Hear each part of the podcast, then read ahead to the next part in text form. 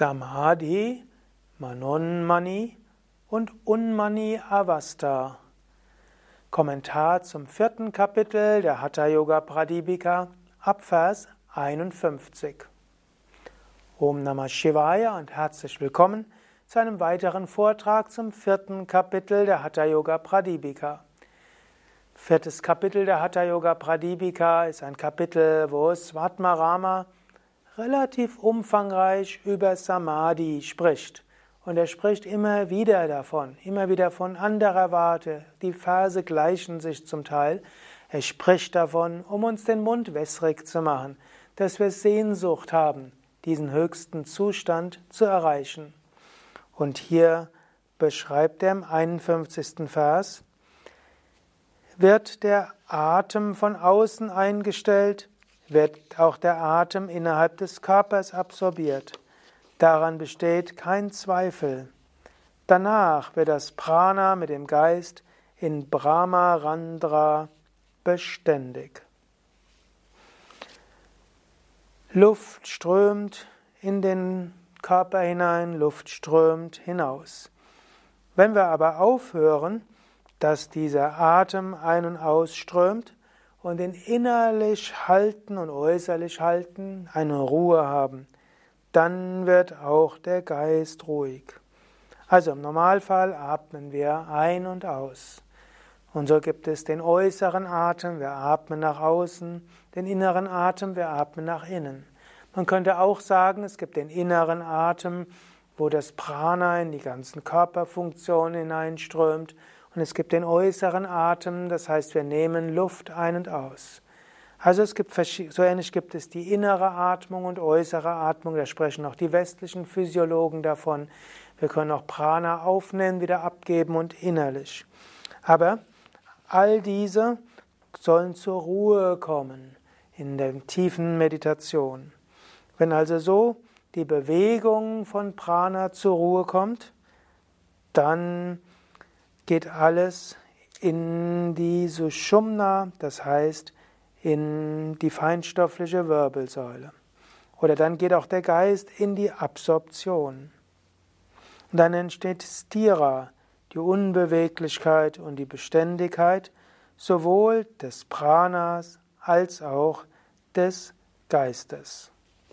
Also, es gilt, den, den Atem zur Ruhe zu bringen, es gilt, den Fluss des Pranas zur Ruhe zu bringen und dann kommen wir zur Ruhe des Geistes und zur Ruhe des Pranas. 52. Vers.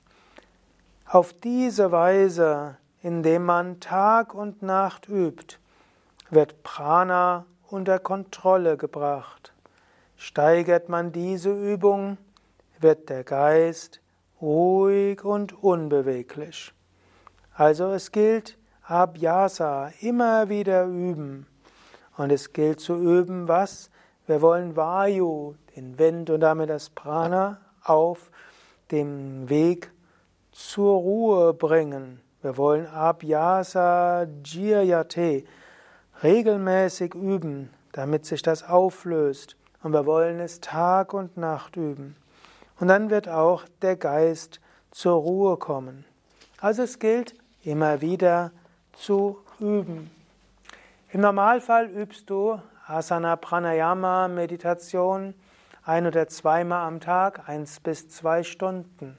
Aber es gibt Phasen, in denen du deine Praxis erhöhst. Und das ist auch etwas Wichtiges. Nimm dir jedes Jahr ein oder zwei Wochen für intensive Praxis. Natürlich, Ausbildungen sind wichtig, Weiterbildungen sind wichtig, viel zu lernen ist wichtig, Menschen kennenlernen, Länder kennenlernen ist auch wichtig, Wohnungen renovieren ist auch wichtig. Sehr viel wichtiger ist aber intensive Praxis. Lass kein Jahr verstreichen, ohne dass du nicht mindestens ein oder zwei Wochen intensiv praktiziert hast. Und in der Zeit rege dich nicht auf, ob das Wetter gut ist, ob das Essen gut schmeckt, ob Menschen freundlich zu dir sind oder nicht. Das sind alles Fallen des Geistes. Schaffe die Bedingungen so ideal wie möglich und dann übe. Tag und Nacht. Gut, du wirst auch mal schlafen müssen, aber praktiziere intensiv.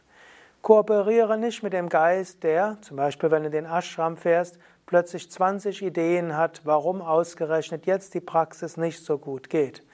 Vielleicht hast du Rückenprobleme, vielleicht ist der Yogalehrer nicht so, wie du es gerne hättest, vielleicht ist es zu kalt, zu warm, zu viele, zu wenige Menschen, zu rücksichtslose Menschen oder zu was auch immer. Geist lässt sich tausend Ausreden einfallen. Kooperiere mit keiner. Praktiziere intensiv. Praktiziere intensiv, um Prana zur Ruhe zu bringen. Dann bringst du den Geist zur Ruhe und dann erfährst du höchste Bewusstseinsebenen. 53. Vers. Man sollte den Körper von Kopf bis Fuß mit dem Nektarstrom des Mondes füllen. Man wird dann mit einem ausgezeichneten Körper großer Stärke und Mut ausgestattet. Also man fülle, plavayet, man überschwemme den Körper Deha mit Amrita, mit großem Nektar, und zwar von den Fußsohlen bis zum Kopf. Dann erreichst du Siddhyati, einen Mahakaya, einen großartigen Körper, Mahabala, eine großartige Kraft und Parakrama, außergewöhnliche Kühnheit und Tapferkeit. Der Vers fällt jetzt etwas aus der, ja, letztlich aus dem Rahmen. Vorher hat er gesagt, du kommst jenseits von Körper, du kommst jenseits von Psyche, du kommst einer Unbedingtheit. Aber er kennt letztlich den Menschen. Menschen fragen, und was habe ich letztlich davon? Und so sagt er, ja, einen großartigen Körper, großartige Kräfte, sowohl körperlich wie auch psychisch. Also, gerade in Kechari Mudra spürst du irgendwann wie Nektar, Gnade, Segen strömen. Den kannst du als Amrita bezeichnen oder auch als Soma. Und dieser ist letztlich wie das potenzierte Kapha-Element im Ayurveda, regeneriert auch alles. Ist nicht nur gut, um schöne Freude zu erfahren, Wonne zu erfahren, ist auch etwas Heilendes. 54. Vers.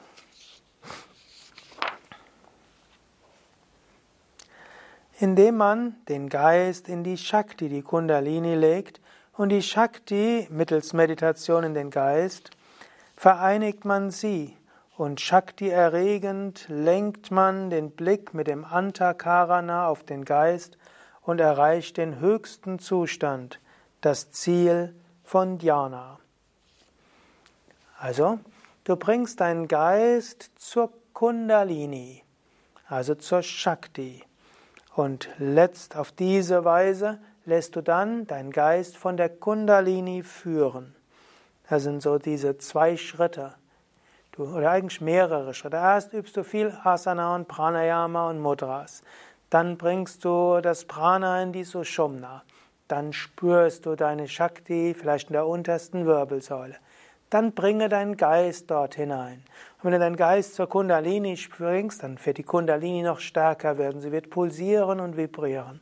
Und jetzt lasse deinen Geist führen durch die Kundalini. Dann bringst du deinen Geist selbst nach oben in die höheren Chakras.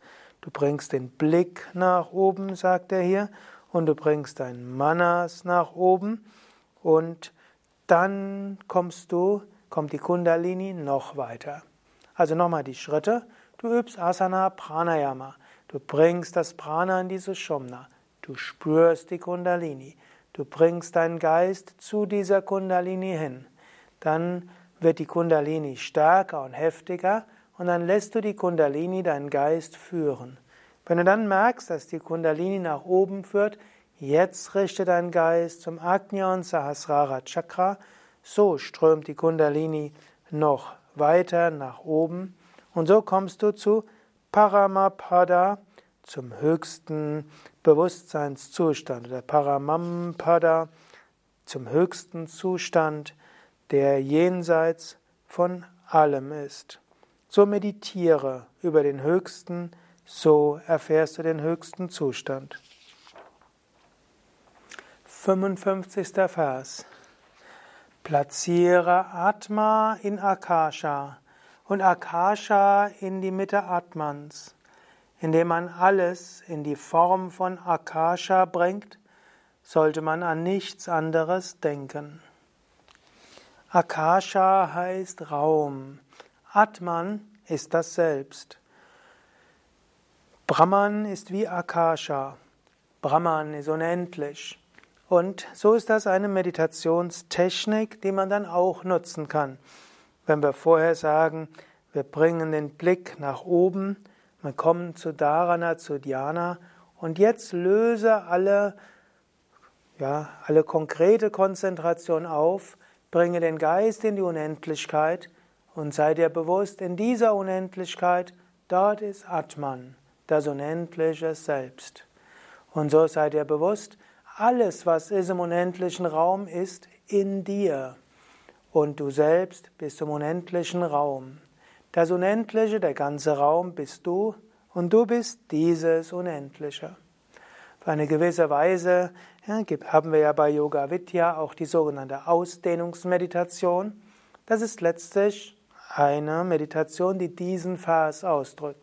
Du dehnst deine Bewusstheit schrittweise immer weiter aus. Indem du deine Bewusstheit immer weiter ausdehnst, erfährst du dich als Unendliches. Und das ist ein wichtiger Schritt dieser Kichari Mudra Meditation, die Svatmarama beschreibt. Aber es kann auch etwas sein, was du unabhängig davon übst. 56. Vers. Der Yogi ist innen und außen leer wie ein Topf im unendlichen Raum. Er ist auch vergleichbar mit einem Topf im Ozean, innen und außen voll. Letztlich ist der Körper dann wie der Krug. So im Krug, im, im Ozean ist Wasser im Innern, Wasser im Äußeren. So bist du im Körper und du bist außerhalb des Körpers. Du bist nicht beschränkt auf den Körper, du bist im Körper und du bist außerhalb des Körpers.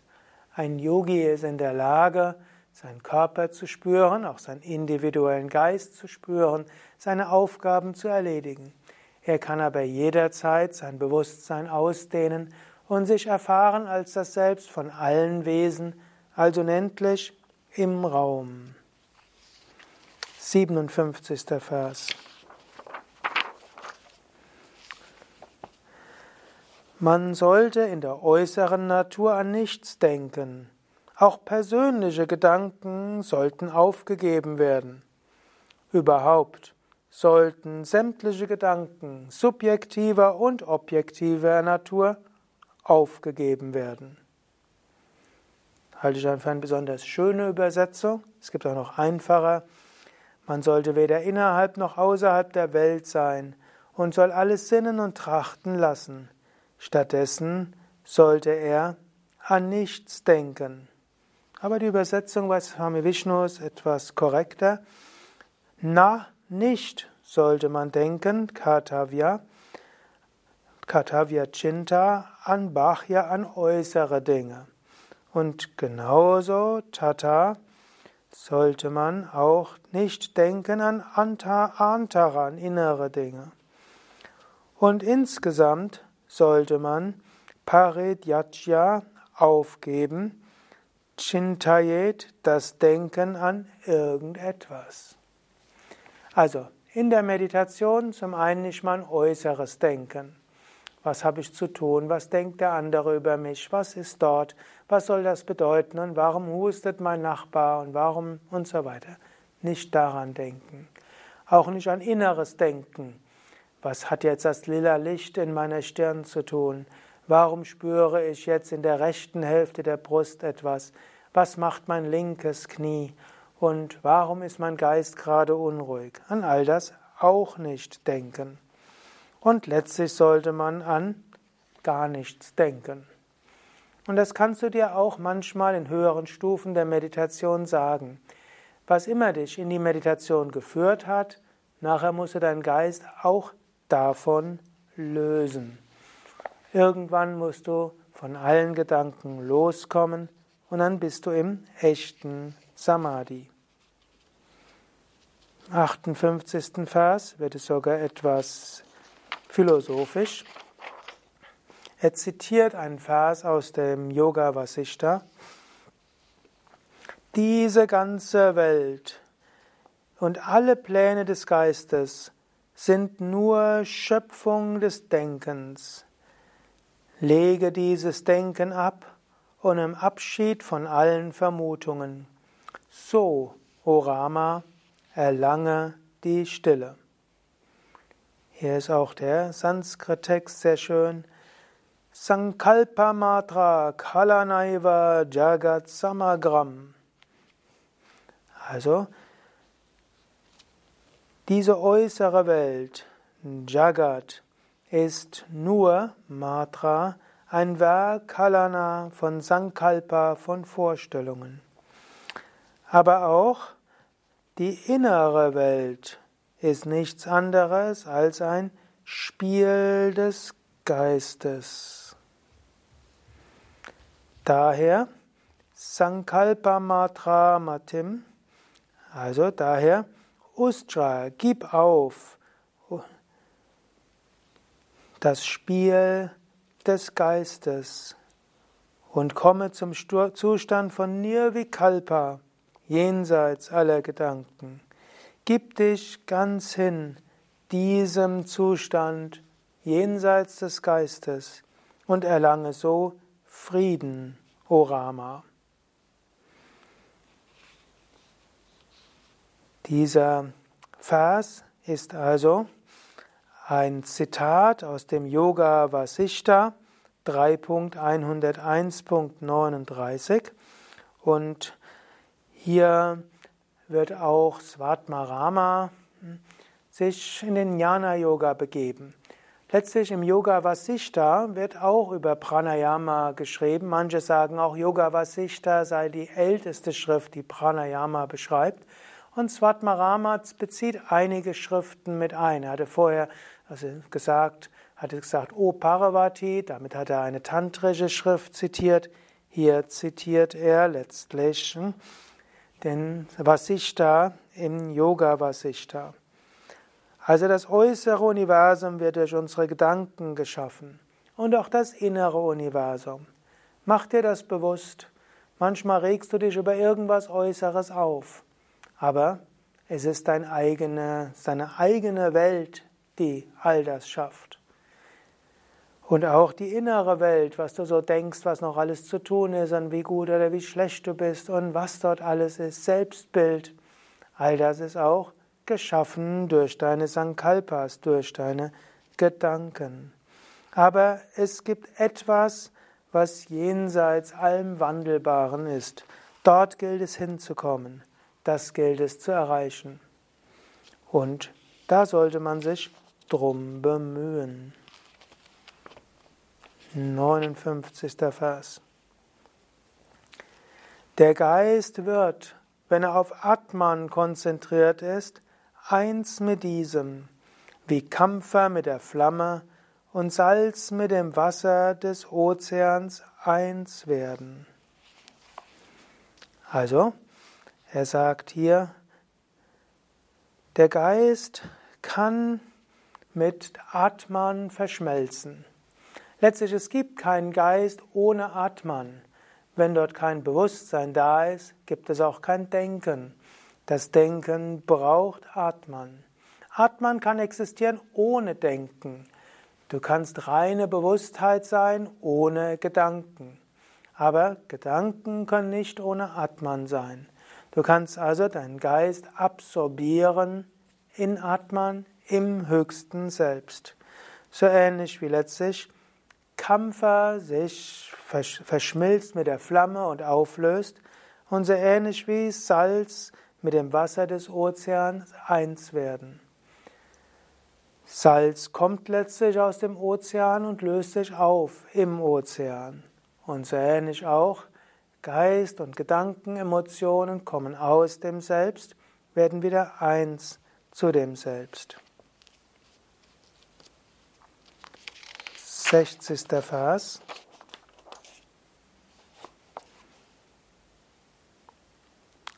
Alles, was gesehen und erfahren wird, wird das Wissen genannt, und die Fähigkeit des Wissens wird als Geist bezeichnet. Wenn Wissen und Kenntnisse verloren gehen, besteht keine Dualität mehr. Das ist ein etwas komplexerer Vers, der aber eigentlich in der Bedeutung ganz einfach ist. Zunächst gibt es Erfahrbares. Nyeya ist das, was erfahrbar gewusst werden kann. Und er sagt, Nyeyam Saravam, alles, was erfahren wird, Pratita, wird bewusst. Also, wir haben, wir sehen etwas, wir erfahren etwas, wir kennen es. Und all das führt dann zu Jnana, zu einer gewissen äußeren Erkenntnis. Und dieses, wenn wir Äußeres wahrnehmen, kennen und dann zu einem inneren ja, Wissen kommen, das ist alles Manas, das ist alles Geist. Wenn man jetzt aber diesen Prozess des Erfahrens und auch des Erkennens zur Ruhe bringt, dann ist das, bleibt nichts mehr übrig. Man wird dann über die Dualität hinauskommen. Also es bleibt keine Dualität übrig. Also es gibt Na, Anya, Panta, Dvitya. Es bleibt nicht ein anderer Weg der Dualität übrig. Also, solange du etwas wahrnimmst, dann darüber nachdenkst und dann zu Vorstellungen kommst, ist das der Geist. Wenn es dir aber gelingt, entweder nichts mehr wahrzunehmen oder auf das Wahrgenommen nicht mehr nachzudenken, bist du jenseits der Dualität. Und wenn du willst, könntest du daraus eine Übung machen. Du könntest mal zwischendurch probieren, wahrzunehmen, ohne Worte zu formulieren ohne zu überlegen, nachzudenken, ohne in dir zu sprechen. So überwindest du eine gewisse Form der Dualität. Und schließlich in Samadhi natürlich ist es so, keine Gedanken, keine Worte, keine Bilder, kein Nachdenken, auch kein äußeres Erkennen. Es gibt einfach nur reine Bewusstheit, weit wie der Raum. 61. Vers.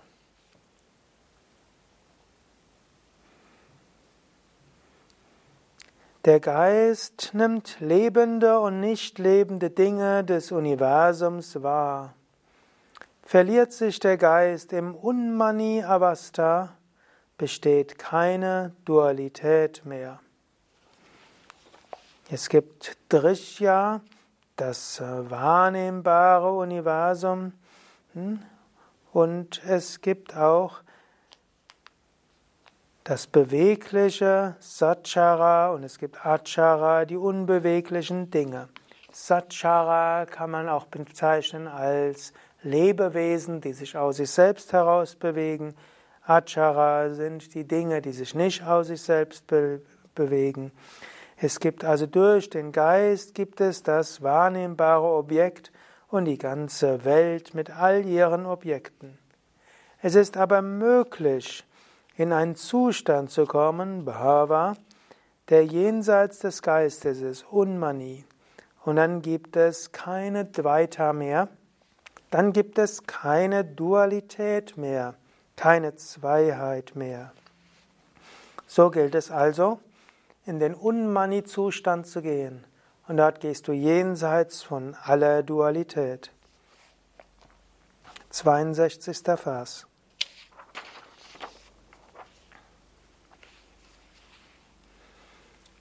Wenn alle Vorstellungsobjekte aufgegeben werden, wird der Geist dem Wesen nach zu Satchit Ananda.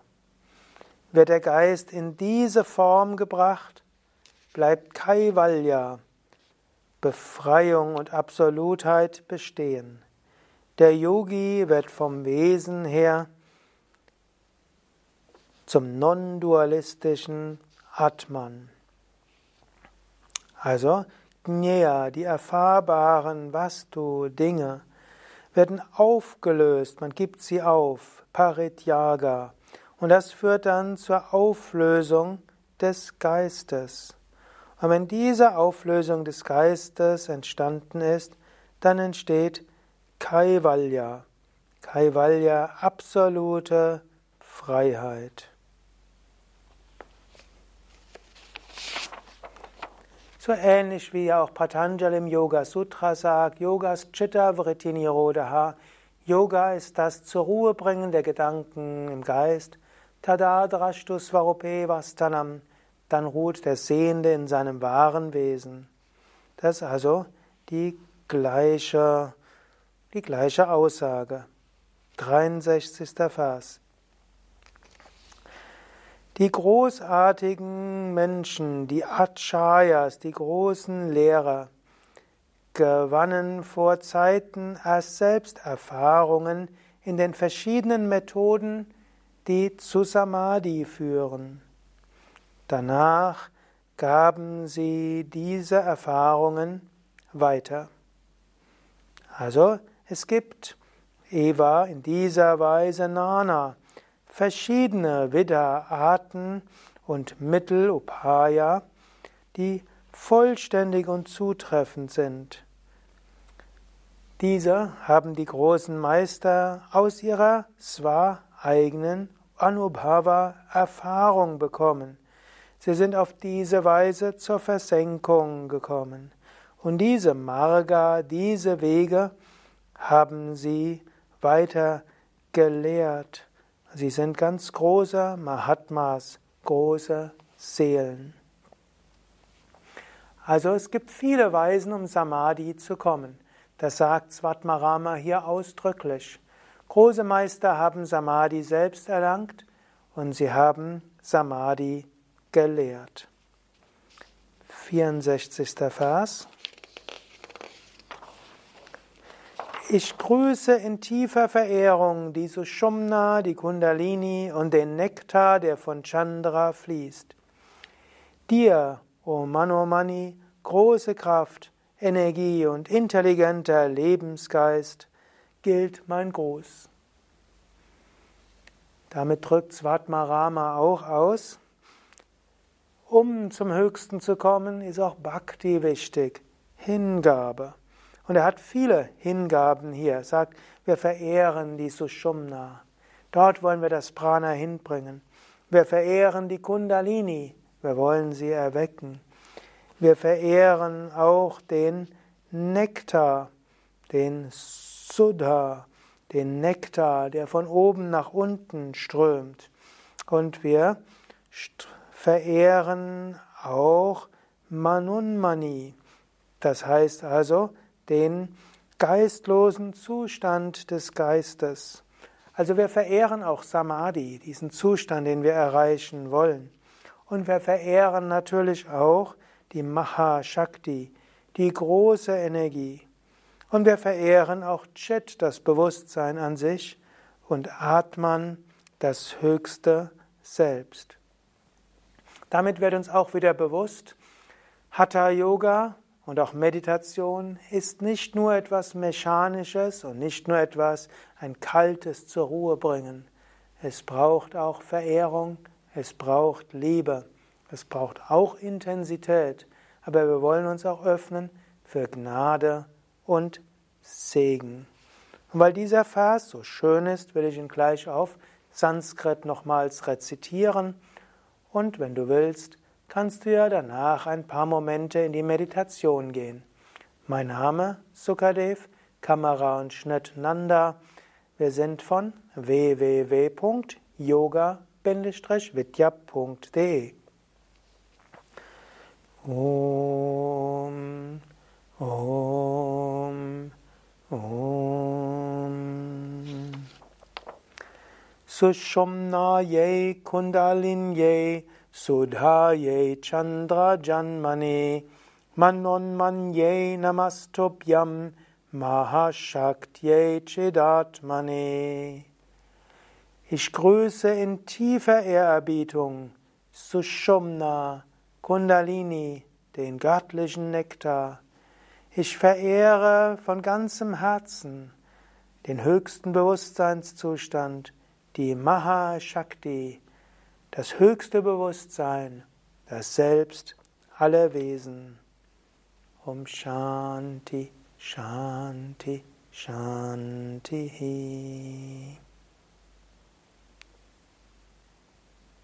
Bolo Satguru Shivananda Maharaj Ki Jai.